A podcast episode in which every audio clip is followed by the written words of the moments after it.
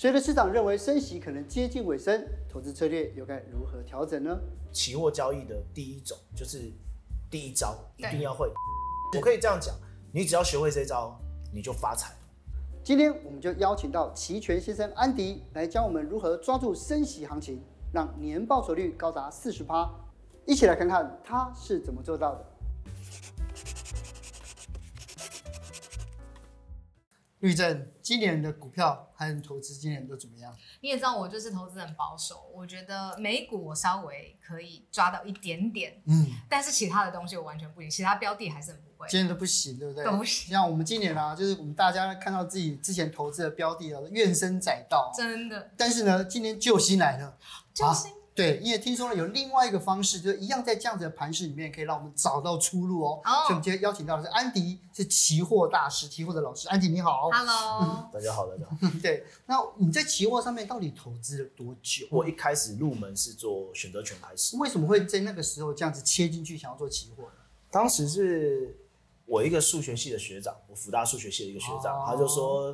他最近买包了，然后我就觉得这个好像很厉害，然后一边念研究所，我就说那我要我要学，他就带我去开户，然后教我说这里是不会跌破的，推坑是不是？推坑，他说你看我最近做裸 C 就赚很多，你知道裸 C 嘛？对。嗯、然后那时候很快的时间，我就是把我大概从小到大压岁钱就在一瞬一瞬间就是二零一五年投入在选择权，然后一开始有小赚，就每个月收租有小赚，然后但是我那时候二零一五年我在当兵。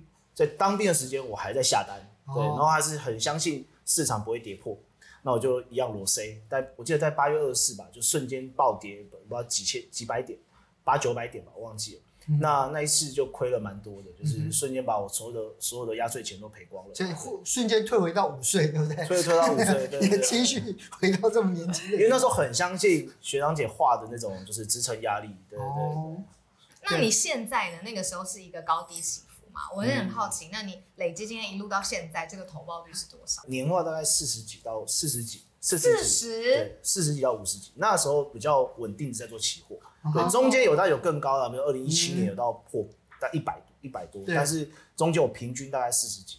是四十几很强哎。对，可是我好奇这样，你看我刚跌破了，你看一下子财务回到五岁这样子，到你看年报酬率四十几，这中间一定有个转折嘛，就是一定是想通了什么。理解了什么，对不对？嗯、那你最近最成功的经验是什么？最近比较成功的经验就是去年这个时候市场是缩表的，整个格局比较偏空，所以那时候空方的策略就开的比较多。哦，有关键的三次大概都赚到两百五十多点，大概一次也有个五六趴左右。嗯，对。但是那是因为我杠杆开的比较比较比较小，对。但是如果用正常的，比如说一口保证金这样对，大概有二十几趴。我听说你有三招，是不是？就是可以这样子交易期货的这个效率提高，然后的成功几率也提高。对，我，我简单分享一下，就是我觉得一般人在做期货投资，或是看到那么多数据，大家最大的问题是，我们没有办法知道什么时候是趋势来临，跟什么时候不会有行情，就是所谓的盘整盘。对啊，所以我设计了一个方法，就是让我快速知道现在像这个国外都是绿涨红跌，这个你们知道，我简单讲一下。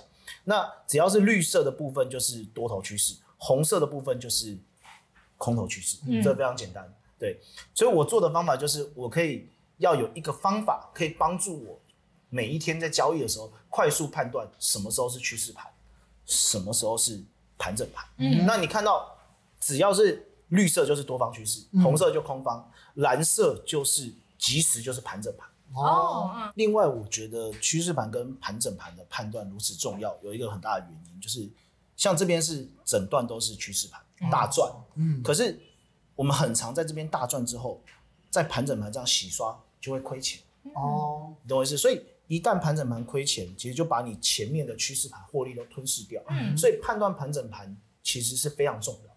那你分类出来之后，你怎么判断呢？那我讲一下，就是。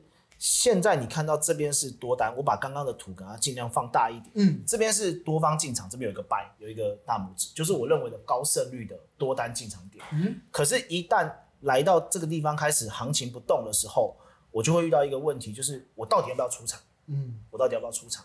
所以有了所谓的趋势盘跟盘整盘，盘整盘告诉我波动已经缩小了，我是不是没有机会再大涨或大跌了？嗯，我在做期货需要的就是波动。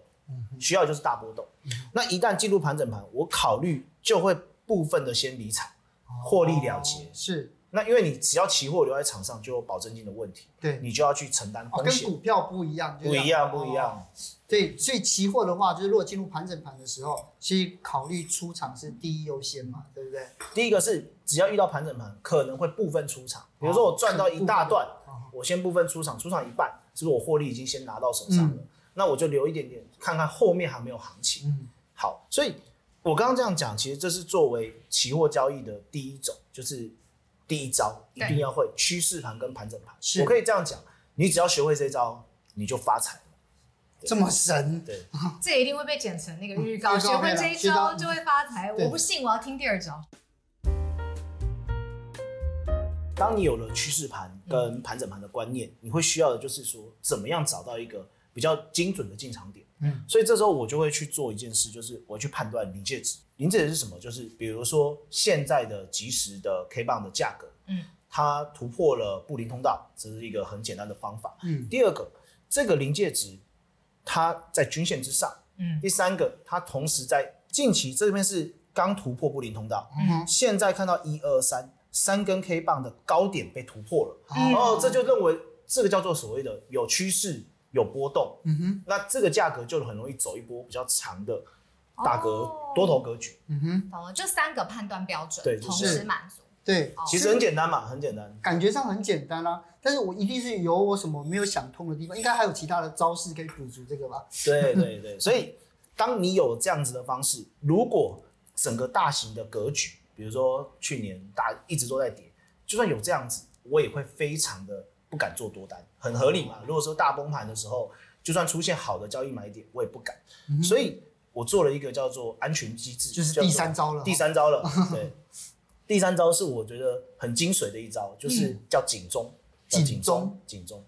你一旦有能力去判断第三招，你的很多的大风险都可以避开。哦、嗯，我举个例子，好，我这边这边这个线，这个是白色线跟蓝色线。嗯、那白色线是什么？我把市场上大户的，比如说平均的一次下二十口，这就叫大户。嗯，台指期价二十口，钱够多嘛？嗯，这个大户的周的成本画出来，跟大户的月的成本画出来，这就是产生一个周比月还要大的一个，就是周大户在赚钱。嗯嗯，所以它会呈现出像现在这样子，就是这个黄色的这个样子，是都在零轴之上。嗯哼，所以这个是什么？大户多单在赚钱，不要去做空。嗯啊，你听懂我意思？就跟着潮流走，顺风啊，顺风，顺风，顺风，对，是顺风。是。那反过来讲，就是如果今天大户是亏做空在赚钱，像这样子，就算你硬拉，像这边硬拉，它还是会跌下去。哦。所以我比较喜欢跟着大户走。是。哎，那听你分享这么多，我自己很好奇，你最近操作的期货是哪一种类型的？我以前最早从台指期。到最后可能会接触比较海外的指数型产品，嗯，哦，像刚刚讲 S M P 五百，呃，纳指，好，对，因为海外的期货商品其实它有几个比较强大的优势，就是台指期没有波动的时候，海外期货会有波动，所以它波动其实是海外期货也蛮大的，是，然后商品也蛮多元的，嗯，甚至有时候海外期货杠杆其实是开的比较高的，哦因为波动一来，它的起伏的规格可以拉的比较大，哦，我觉得这是我看好，就是海外期货这些商品。对我整个策略可以做比较多元的分散。对啊，可是期货啊，因为很多人就是跟我讲，像我们其实相关基金也做很多期货，但是很多的观众的反映就是说，因为期货在短线上的波动是很大的，对，对，所以我觉得要抓停利跟停损的点，实际上那个到到底要怎么做才才对呢？所以我我这边会做了一个额外的一些，在我在做交易的一些补助。好、嗯，我举个例子好了，假设我先讲停利这件事情，其实我会透过。比如说像刚刚这样，布林突破凯特，嗯、这是一个明确的做帐方法。嗯、我把它过去回测起来，大概回测，比如回测三年，嗯、固定大概可以获利多少点？哦，比如说它平均大概获利三百点，哦、或两百五十点，是我是不是就有一个依据了？所以如果今天你的部位不小心超过了三百零五点，嗯、大概你的获利就这样了，你就可以先走了，是就是一个好的停利的一个参考值。嗯、那通常有些高手可能会在这个值之下。再比如说乘以零点七五、零点八，你自己可以抓一个 range，就是这个比较动态的。那比较好的设计是什么？像我是喜欢做所谓的动态停利。我举个例子，我现在进场之后，如果这个地方这条线是什么线？这条线叫做一个动态停利线。嗯哼，假设这是一个小时，一个小时 K，如果近期十二个小时的人都亏钱，跌破了近期十二个小时的低点，那代表什么？这十二个小时的人操盘都怎样？都亏钱，都亏钱。那是不是一个好的一个阶段出场点？哦，可能他有可能他是还在赚钱呢、啊，可是刚好这十二个小时的低点都，像这十二个小时都维持在这里啊，当然。跌破了，哎、欸，我已经前面这一波也赚到了，我就出场。动态停利，动态停利，动态停利。我是跟着市场的习性去停利，所以没有设定说什么赚五趴、十趴、十趴，不是这样子思考的。呃，应该这样讲，这是一种比较完美的停利。可是有时候还没有机会碰到三百五十点，可是他已经先来到了阶段性可以先停利的一个地方，哦、就是可以出场的点。因为我不要去，因为这十二个小时如果量很大，全部都亏钱，那代表说。大家会一起出逃的几率高，一起到货的几率高。那我做期货，我的获利不就被压压缩了？所以我就想说，哎、欸，那我是不是就先走一些，先把获利拿回来？嗯，这种思考。理解。哎，这样子整套听下来，而且也因为这样子的方法带给你很多成功的操作经验嘛，算是有。不过我们节目上面特别好奇的其实是劝世的部分，失败的惨例，很想知道就是在过去你可能这么长的时间里面有没有什么失败的经验可以跟我们说一下？其实我比较有惨痛经验是，呃，去年就是 CPI 公布的时候。哦，那瞬间就是跌个两趴多，嗯，就是一公布讯息之后就跌两趴多。是，然后在那个时候，我的大概三百多万，然后总资金大概就是一瞬间从赚两三趴，我，赔到了五六趴，就整体把所有大概就是获利也回吐，就一瞬间从天堂掉到地狱，就该亏的就是亏掉了。嗯，那我自己后来有总结，就是说停损一定要设得很严格，所以我现在大概的策略就设定在。顶多最大宽松就是一点五趴，大概平时是一趴到一点五趴。